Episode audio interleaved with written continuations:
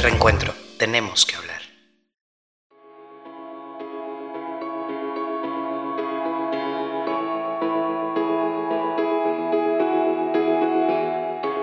Bienvenidos ciudadanos al episodio 11 de la temporada 2 de Contrapropuesta. Yo soy Rafa Acevedo y pues la verdad es que tocamos tres notas buenísimas.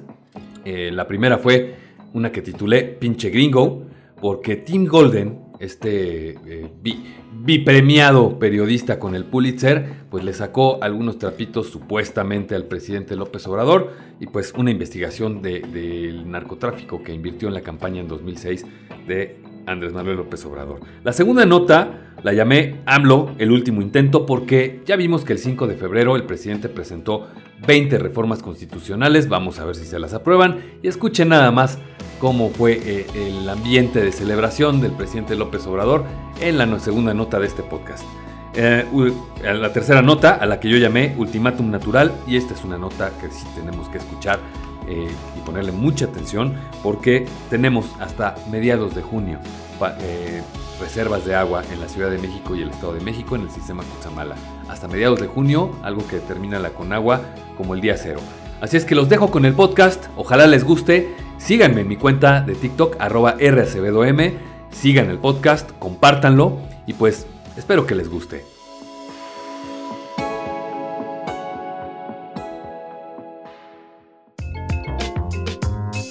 Contrapropuesta.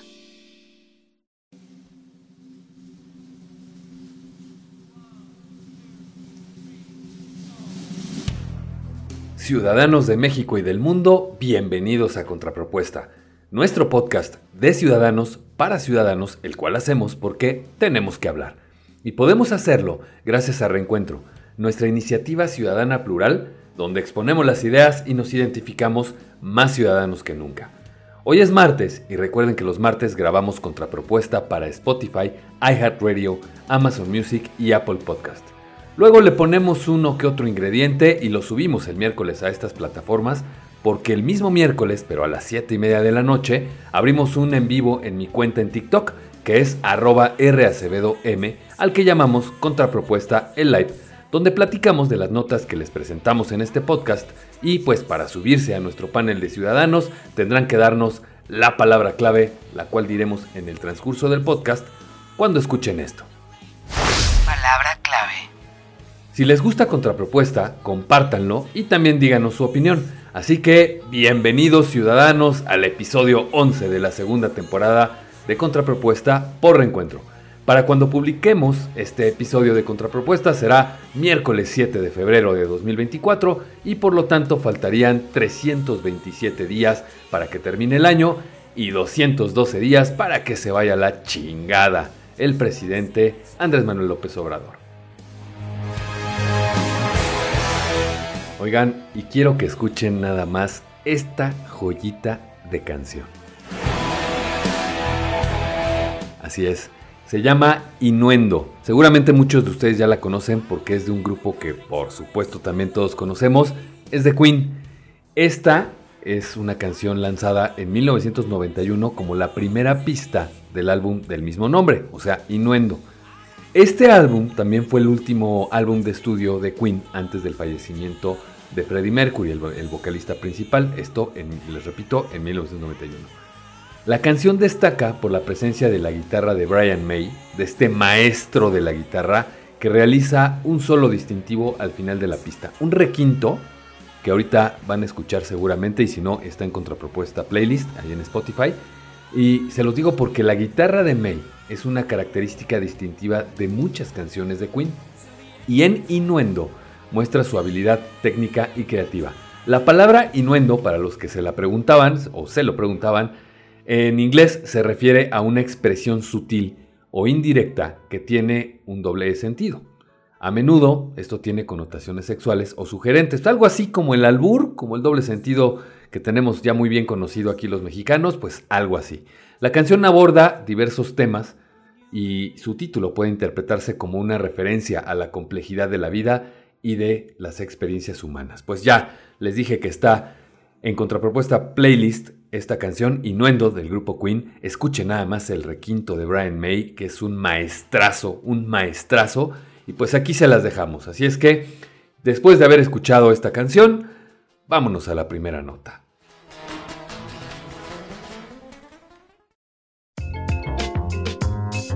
Contrapropuesta. Primer nota. Pinche gringo.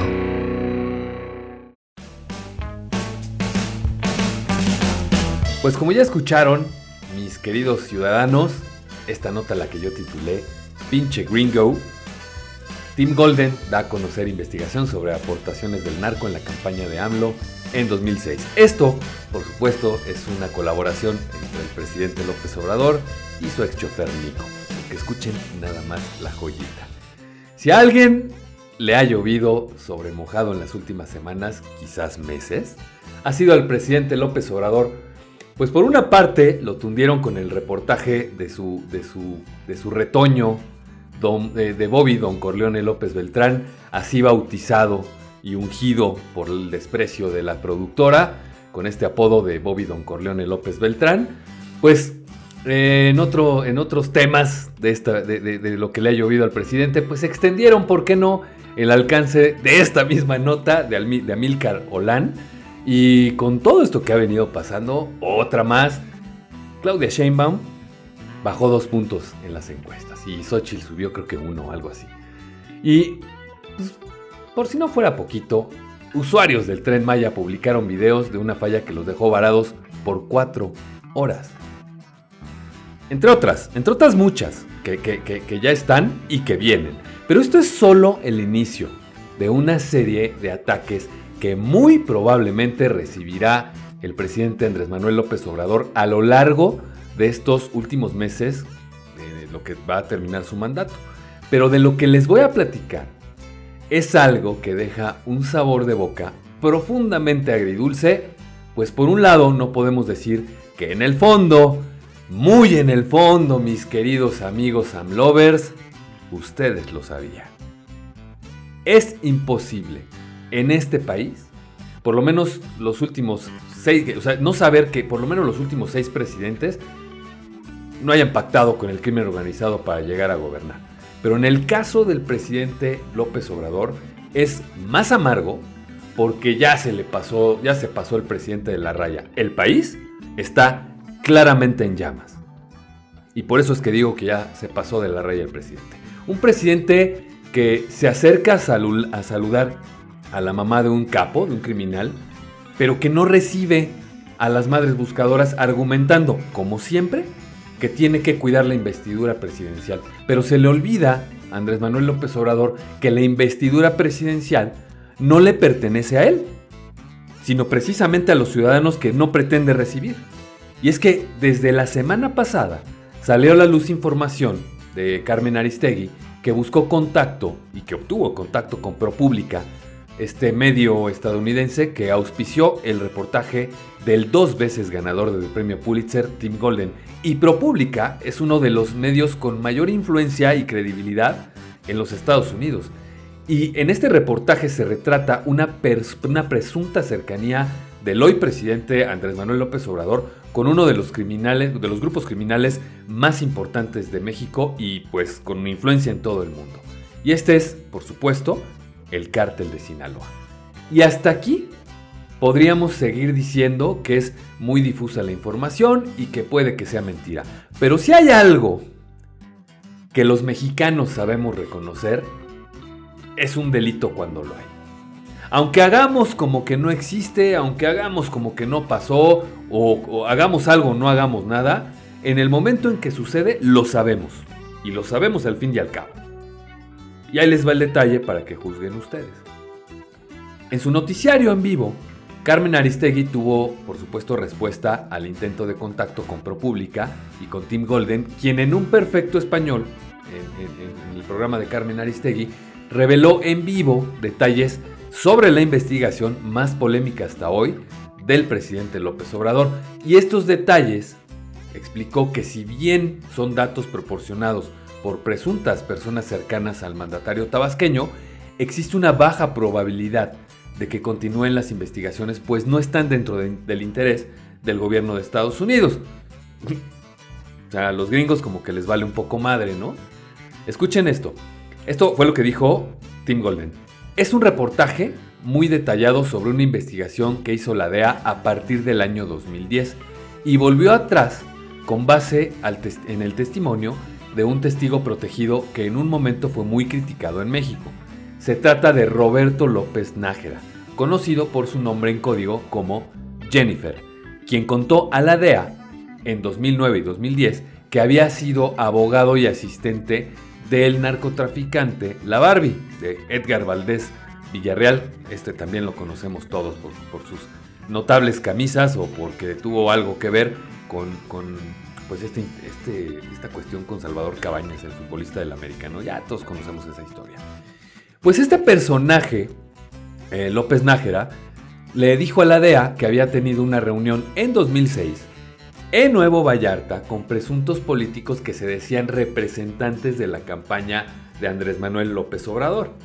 Entre ellos, Edgar Valdés Villarreal, alias La Barbie, este que estuvo ahí presente. En esta reunión, según la investigación de Tim Golden, se llegó a un acuerdo para que tanto La Barbie como el cártel de los Beltrán Leiva patrocinara la campaña del ahora presidente López Obrador, entonces en 2006.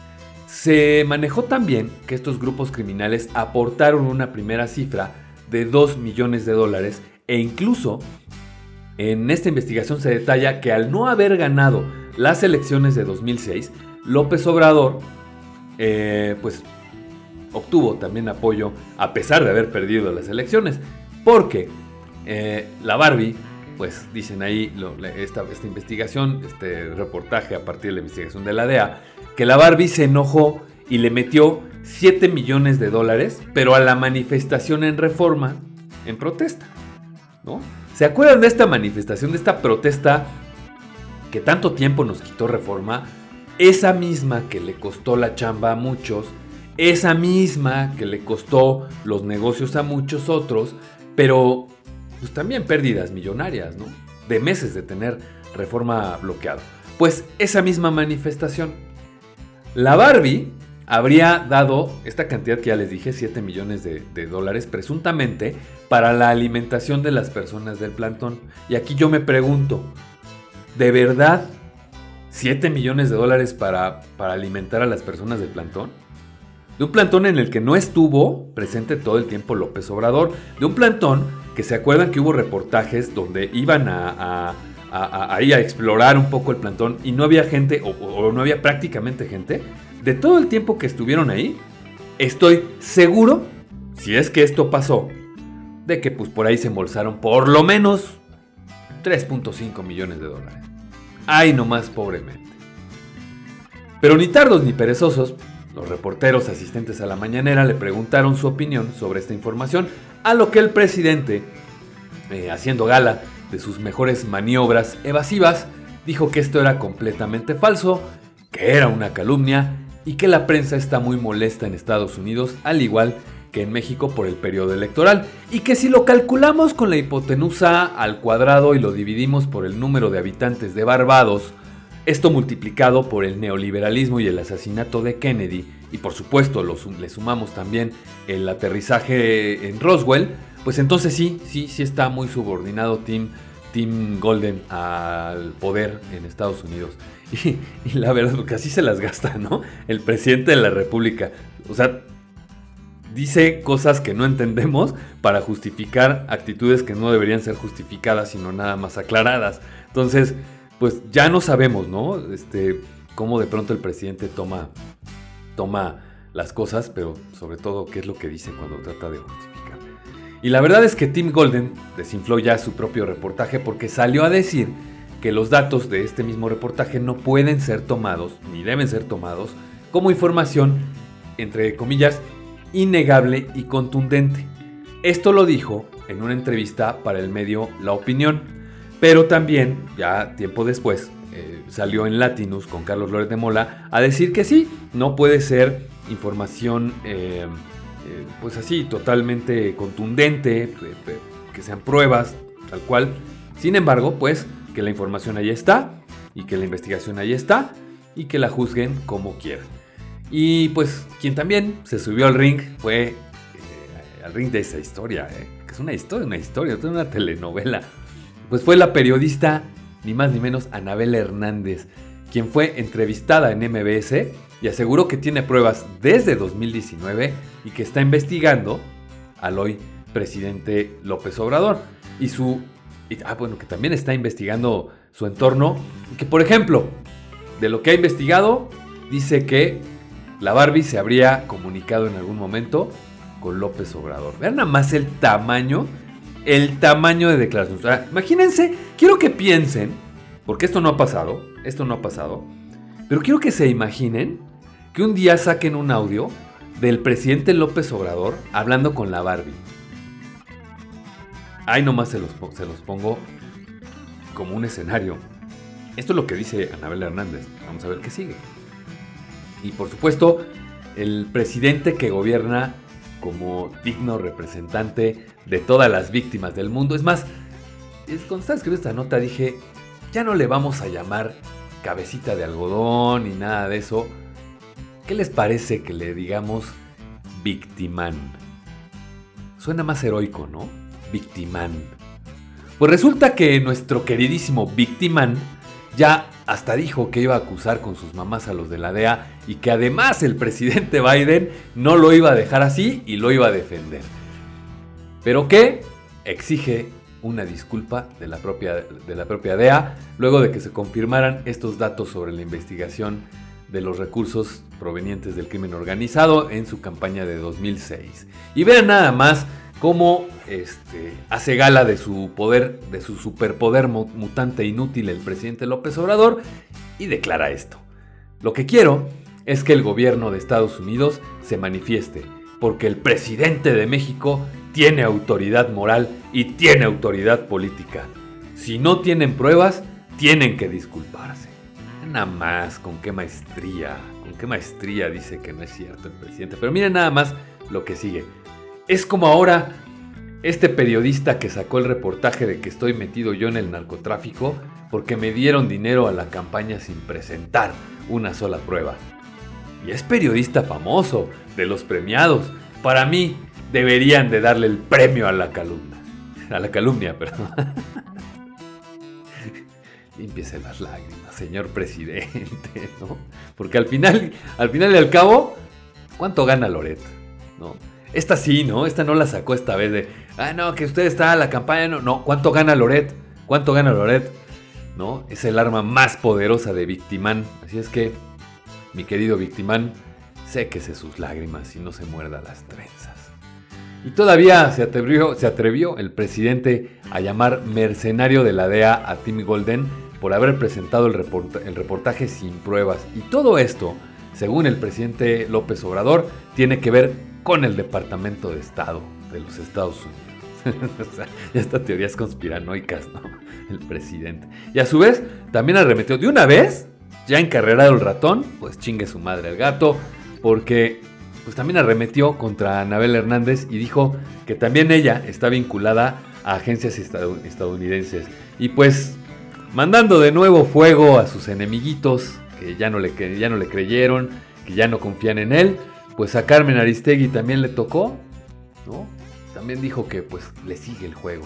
Pero, como en este, su podcast de confianza, este, le venimos ofreciendo lo que viene siendo un plus en esta nota porque si se acuerdan ustedes del surito blanco de López Obrador y ustedes creen que esta chingadera se manejaba sola, no.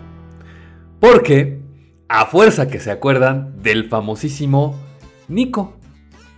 Nicolás Mollinedo, ex chofer del hoy presidente López Obrador, este, pues también salió más que embarrado en esta super telenovela, porque él junto con un candidato de Morena fueron los enlaces, según la investigación, con la banda criminal que presuntamente habría financiado al, presidente López Obrador en 2006. Y ya salió Nico en varios, en varios medios a desmentir el tema de la investigación de ProPública, diciendo que es una nota muy falsa y que se viene a enterar de esto porque el propio reportero, Tim Golden, lo contactó y le hizo, según él, algunas observaciones que con mucho gusto le, respondió a manera de entrevista. Y evidentemente dijo en esa entrevista con Golden que negativo, que no habían recibido lana del narco y que qué bueno que lo entrevistaban y que lo estén investigando para que los demás políticos se den cuenta y se cuiden más. Curso de cómo cuidar tus tropelías impartido por Nico Nicolás Mollinedo diciendo, miren que, que vean, véanse en mi ejemplo para que vean que este para que ustedes se cuiden más. Véanse en mi espejo. Cuídense políticos de ahora, vean nada más, ¿no? Lo, lo dice el hombre que tiene nada más y nada menos una millonada en terrenos, y digo una millonada porque pues se encuentran cerca de una estación del tren Maya, ¿no? Y pues da la casualidad que los administradores de este, pues no sé si sea un complejo turístico o qué, son sus propios hijos. Ya saben, como muchos en este gobierno, de choferes a millonarios o de, o de choferes a políticos, ¿no? Y Nico, muy dicharachero en entrevista con Joaquín López Dóriga, dijo, Andrés tiene un defecto. No le gusta que le digan que no y que lo abandonen. Simplemente pinté mi raya. Oiga, productora, ¿por qué no pintamos nuestra raya con el presidente López Obrador? A ver si nos tocan unos terrenitos ahí cerca del tren Maya, ¿no? Ahí, pues, ¿cómo ves, productora? Dice la productora que sí, que sería lo más correcto. Este, pues, ya saben cuál es el mecanismo para tener terrenos en, ahí en Mérida. Pues pinten, pinten su raya con el presidente. Amlovers lo están haciendo mal. Pinten su raya con el presidente. ¿Y en qué acabó esta telenovela? Pues en que tanto el gobierno estadounidense como Tim Golden se desdijeron con el hecho que ya les comenté sobre que no hay pruebas concluyentes y no quiero ser mal pensado. Pero ya hemos dicho en este podcast de paz y de análisis que si camina como pato grazna como pato y tiene plumitas blancas, entonces es un pinche ganso. Y esto ya se ha demostrado muchas veces. Vámonos a la siguiente nota.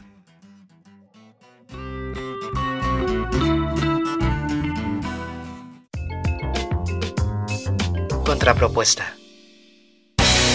Segunda nota. AMLO, el último intento. Pues bueno, esta nota a la que yo titulé AMLO, el último intento. Presenta AMLO 20 reformas constitucionales al Congreso. Pues ya vimos que este 5 de febrero el presidente de las segundas y terceras oportunidades nos trae de su repertorio de despedida una más, porque aún no sabe sumar ni restar el presidente después de 5 años y cacho en el cargo. Y no entiende ni que lo que quiere cambiar no se puede, ni que no van a pasar sus reformas en la Corte, y no porque los ministros sean malos o buenos, sino porque sus reformas están bien pinches, señor presidente, tan pinches que son inconstitucionales. En el marco del 107 aniversario de la Constitución de 1917, el presidente presentó un paquete de reformas constitucionales en materias como la indígena, en materia salarial, en materia electoral y por supuesto la, la que trae desde hace mucho tiempo atorada, la del Poder Judicial. Y obviamente pues otras, ¿no? Como las pensiones y, y otras por ahí. Desde Palacio Nacional y acompañado de su gabinete legal y ampliado en el antiguo recinto legislativo que se encuentra dentro del Palacio Presidencial, López Obrador dio su mensaje. Tal parece que al presidente le encanta este tema de retroceder en todo. No sé si la productora está de acuerdo conmigo. Es un gran presidente de 1970 y sería un loquillo en 1917. ¿No? Y se expone con añoranza, así, ¿no? Como, como si los años posrevolucionarios hubieran sido los mejores del país. ¿Qué hacía su esposa en el presidium donde solo estaba el presidente? Y por supuesto, en el evento solo estuvo su gabinete. No sale de su casa el presidente. Tanta hueva, le damos a este presidente como para no hacerlo mover sus zapatitos sucios? No sé, piénsenlo, de verdad. Le, o sea, le, damos tanta hueva al señor presidente como para que no, no salga a Querétaro al evento de pues ya protocolario de la Constitución. Cosas que, que nos importan a los mexicanos porque es parte de nuestra identidad. Y pues bueno, volviendo a la nota, entre las reformas están las siguientes. Reconocer pueblos y comunidades indígenas y a los pueblos afromexicanos. No quiero caer en un error, pero ¿tenemos pueblos afro, afromexicanos registrados ya sí? ¿Sí? Dice la productora que sí. Ok, ok, ok, pues fíjate qué tan mal estamos que no, no, o sea, qué tan no reconocidos están que, yo no lo sabía. Y, vean que, pues sí, me meto un, poco, un poquito más que el común denominador a la información. miren, no lo sabía qué tan mal estamos, ¿no? Reafirmar el derecho a la pensión de los adultos mayores. Reafirmar lo reafirmado. Otorgar becas a estudiantes de familias pobres. Sembrando vida y este, jóvenes construyendo el futuro, pues, pues, yo creo que lo quieren ya poner en rango constitucional, lo cual me parece maravilloso. Eh, nada más hay que preguntar de dónde va a venir el dinero. Yo encantado, pero pues ¿y el dinero? Prohibir el maltrato animal, me pongo de pie, o como dirían por ahí algunos en TikTok, me paro de pie y le aplaudo al presidente López Obrador. Vaya, por favor, dejen pasar esta reforma, ¿no? Y yo me sumo totalmente a esto. Otra más, proscribir en territorio nacional la, comercialización de maíz transgénico. Pues ya ven que el presidente todavía como que no le agarra muy bien la onda a lo trans, ¿no? Y pues no sabe como todavía distinguir entre, entre alguien trans y el maíz trans, así es que pues él le da con trans a todo, ¿no?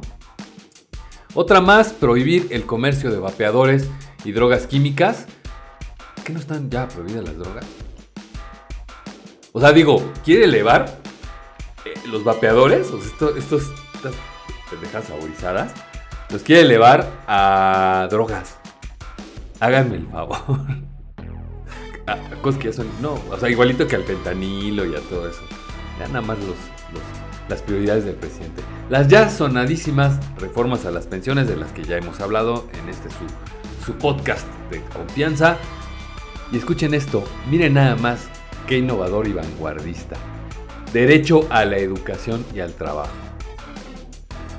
El presidente no conoce la constitución del país que gobierna.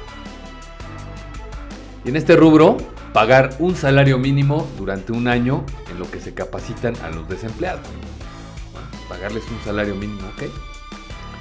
Pero no invierten en el programa de capacitación. Eso es lo que más me llama la atención. Que, dicen, bueno, vamos a darles dinero, vamos a darles para el salario mínimo, un salario mínimo lo que, lo que se capacitan.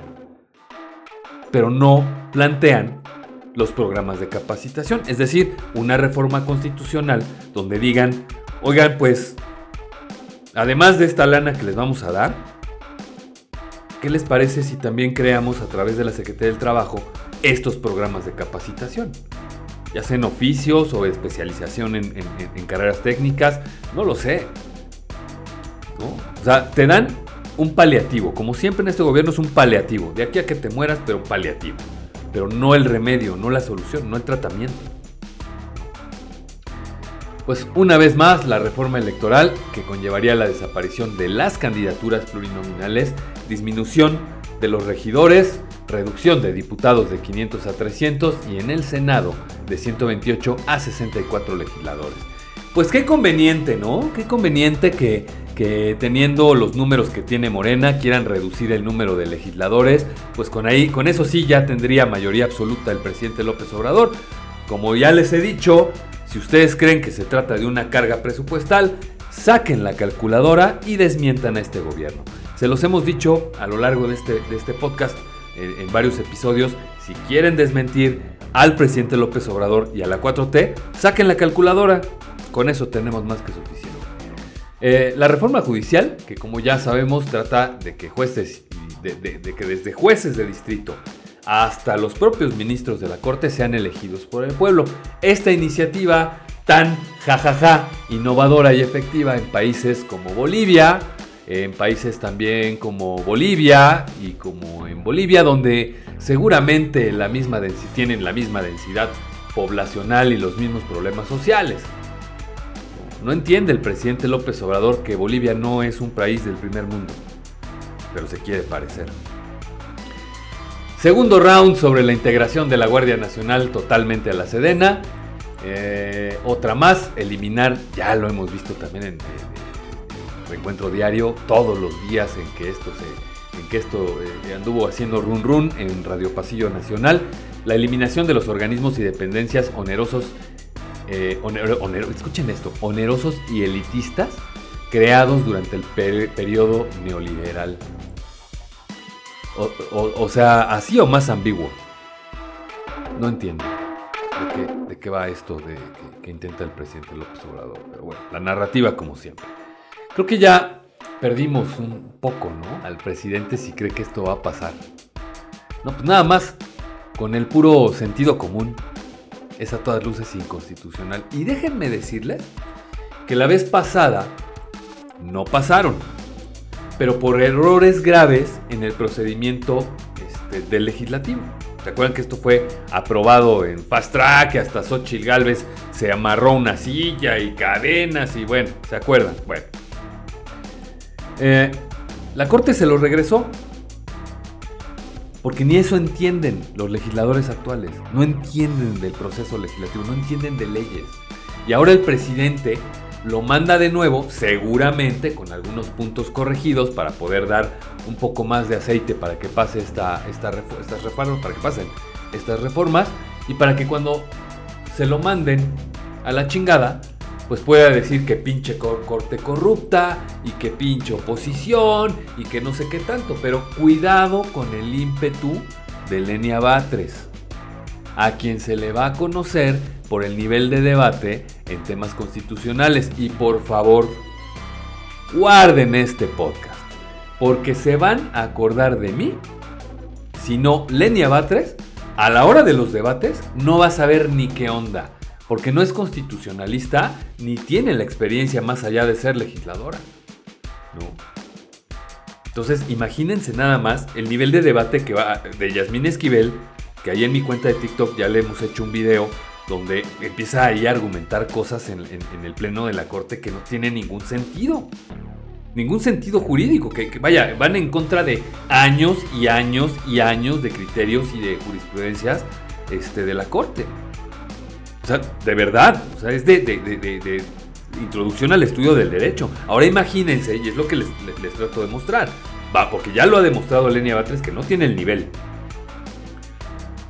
Por eso no se debe politizar la justicia con personajes como Lenia Batres. ¿Cómo sabemos que esto es lo que necesitamos como mexicanos? Es decir, ¿ustedes creen que esto es lo que realmente necesitamos para hacer crecer el país? O sea, esta es reforma. Yo no sé, pero en algunos rubros, francamente, se demuestra inexperiencia. Pero también mucho hígado y ganas de demostrar no sé qué por parte del presidente. Yo dudo mucho que un presidente que malinforma al grado de decir que la investigación de, las desapariciones corresponde al, Poder Judicial tenga la capacidad o calidad cognitiva para defender que estas reformas son realmente lo que necesita nuestro país. Y lo digo porque no podemos no ver la profunda ignorancia del presidente de la República cuando emite juicios sobre sentencias y resoluciones tanto de la Corte como de los jueces que integran el Consejo de la Judicatura. No puedes tener calidad moral para denostar y descalificar cuando no tienes ni idea de cómo funciona el poder judicial del país, en que, del país que gobiernas. Entonces, hay iniciativas muy buenas, ahí seguramente como la del maltrato animal, y no lo niego, ¿eh? No voy a negar que puede funcionar. Pero la gran mayoría no tienen ni el más mínimo sentido porque son reiterativas. Y la otra parte son necedades y politiquería por mucho que nos juren que no. Y no nos queda más que ver lo que sigue en este show. Es decir, van a ver en San Lázaro cómo se ponen de locos como en el Senado también, y cómo se arma un desmadre en la Corte. Esto es y será lo que va a pasar y pasar y pasar si no analizamos perfectamente bien cada una de las cosas que nos venden estos pinches gobernantes de cuarta, de todos los partidos, y estos pinches políticos corrientes, de todos los partidos.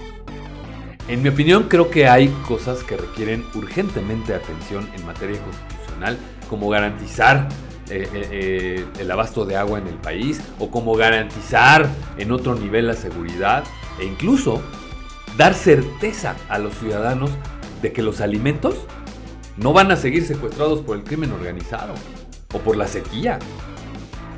Pero entre que son peras o son manzanas, el presidente se hizo su, se hizo su propia fiesta de constitución particular, él solito, como se va a quedar en octubre de este año.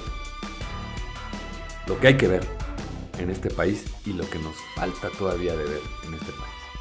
Y con esto, vámonos a la siguiente nota.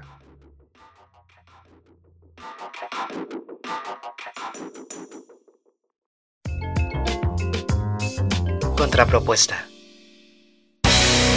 Tercer nota. Ultimátum natural. Esta tercera nota, a la que yo titulé Ultimátum natural, se agrava la crisis de agua en México. Y voy a iniciar esta nota con una pregunta. ¿A quién no le gusta su vida como la conoce? Es decir, ¿se han imaginado sin agua? Un día, no pasa nada, ¿no? Una semana, pues qué difícil. ¿Un mes?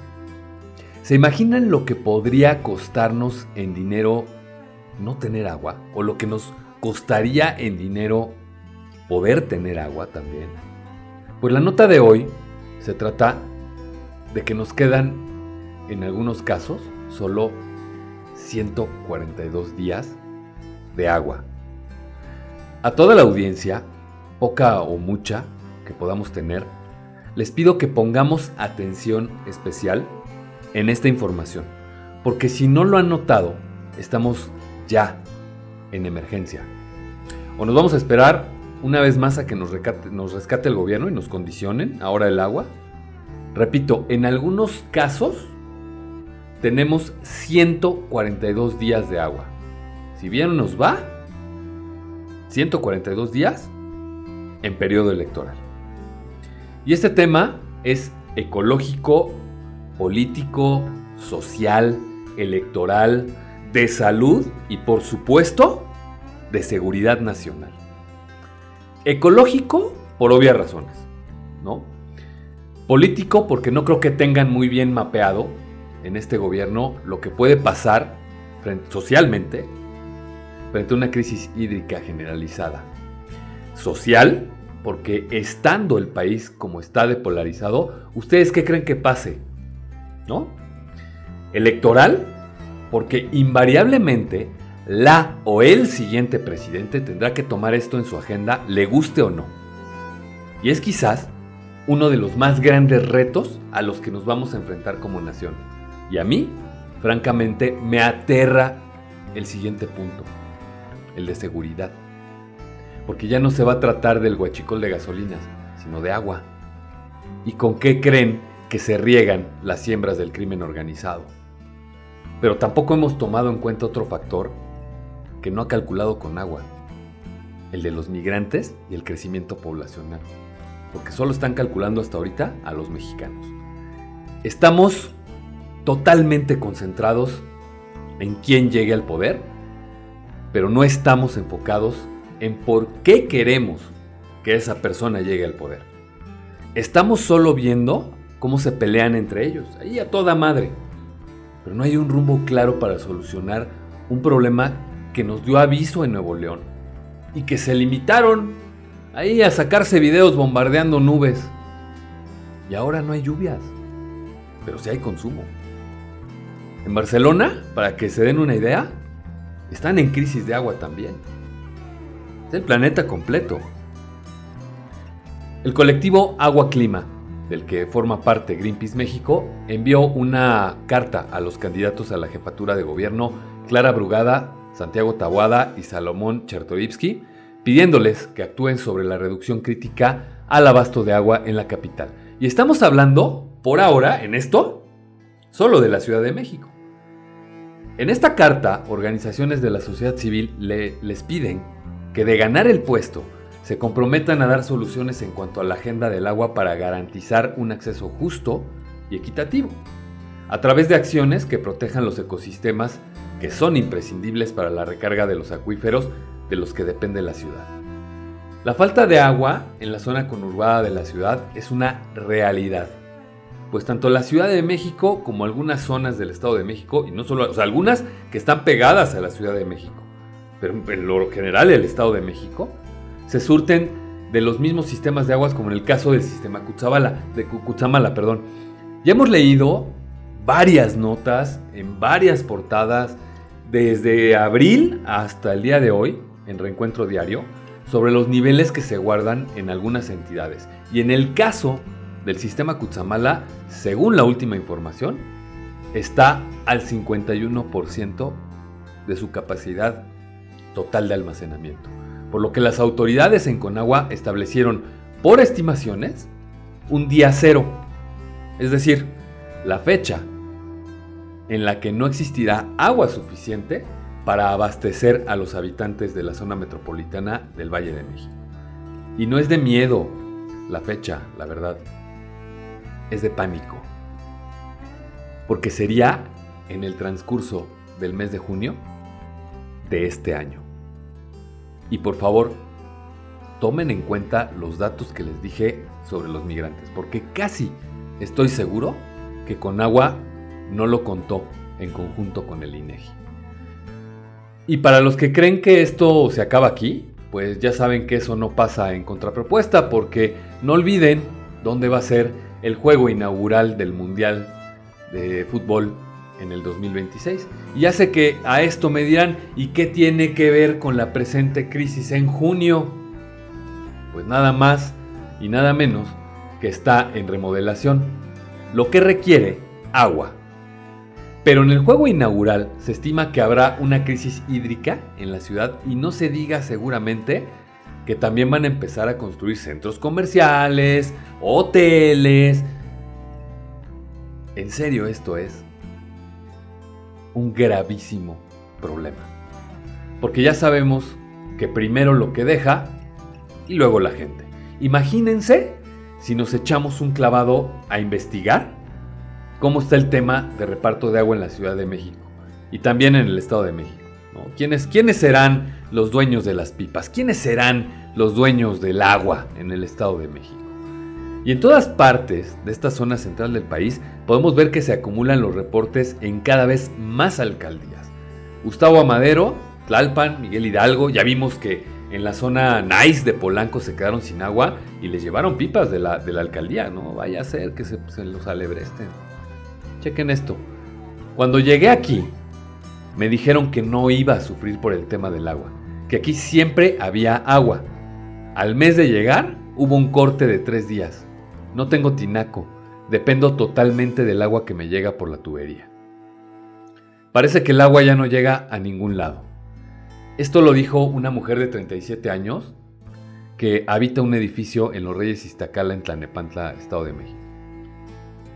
Por ejemplo. Por ejemplo, ¿no? De enero de 2018 a agosto de 2023, la Ciudad de México acumuló 352.454 eh, quejas y reportes por falta de agua en distintas alcaldías.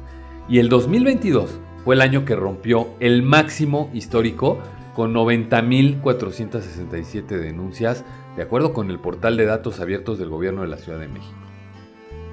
Así, la situación del agua en el país porque esto no es exclusivo de la Ciudad de México, ni tampoco nada más del Estado de México.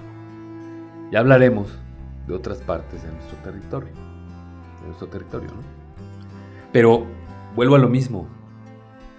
Andamos muy a toda madre apoyando candidatos, defendiéndolos en los lives, en las redes sociales. ¿Y qué propuesta traen para el agua? Porque parece no importarles. Señores, mediados de junio de 2024. ¿Qué van a hacer con eso? Ustedes, yo. ¿Qué vamos a hacer con eso? No es un tema de ir a votar por Xochitl, ni por Claudia, ni por Jorge Álvarez Maínez, ni de apoyar al presidente. Es un tema que se tuvo que haber previsto hace años. Hace años se tuvo que haber previsto. Es un problema, y espero que no, y espero equivocarme, que pronto se va a convertir en un asunto de seguridad nacional. Y con el crimen organizado que tenemos, ¿quiénes creen que van a acaparar, como ya dije en la nota, quiénes creen que van a acaparar el agua del país para sus cultivos, para seguir mandando estupefacientes y drogas a Estados Unidos? ¿Ya lo pensaron? De verdad, neta, neta, pónganse las pilas. Porque es, es cabrón lo que está por pasar. Político, social, ecológico, tren Maya, aeropuerto, mundial de fútbol. Ahí lo tienen. Y bueno, pues, si escuchan esto, Palabra clave. es el momento de darles la palabra clave, porque la palabra clave de hoy, para poderse subir al, al panel ciudadano en mi cuenta, de- que es arroba RACBDOM en TikTok, para que puedan subirse, subirse a este panel, la palabra clave es Victiman. Así es, pues la, la- la manera en la que vamos a llamar al presidente López Obrador cuando haga uso de sus superpoderes mutantes inútiles. Bienvenido a la colección, mi querido presidente, de, personajes para usted. Victiman es uno de ellos. Así es que, y con esto vamos a, a despedirnos, pero me despido, no sin antes decirles que el domingo es el Super Bowl 58. ¿Cómo de que no? ¿Cómo que no? En reencuentro vamos a hacer algo porque juegan los jefes de Kansas contra los 49ers de San Francisco, a los que yo en solidaridad me sumo por mi querida Kao y por mi tía Gloria, que obviamente es súper fan desde siempre de los 49ers. Y pues la transmisión empieza en la cuenta de Monse, arroba Monse Chávez en TikTok. La transmisión comienza a las, a las 15 horas del domingo, a las 3 de la tarde. Así es que vamos a- a seguir eh, informándoles si hay cambios de horario o alguna cuestión. Pero Super Bowl 58, jefes de Kansas contra los 49ers. Por solidaridad le vamos a los 49ers, pero mi querida Kao, que también le va, cree altamente probable que ganen los jefes de Kansas. Así es que, pues ahí lo tienen. Oigan, y pues escuchen nada más este remix.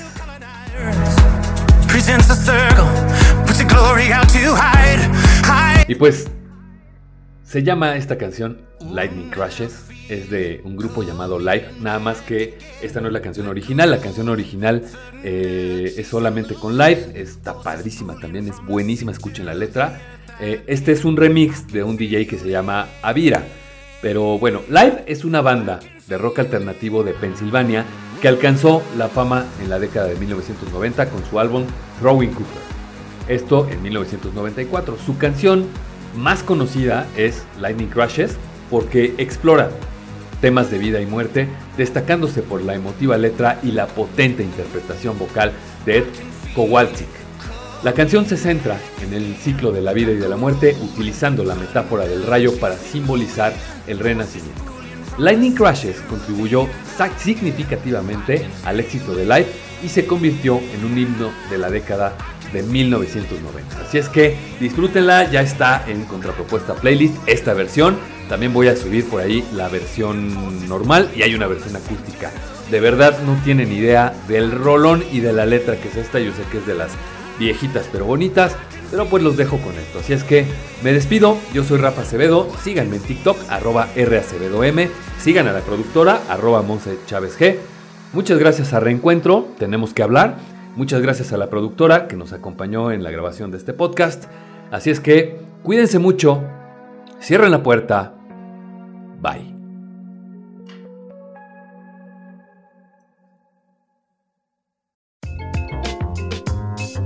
Reencuentro. Tenemos que hablar.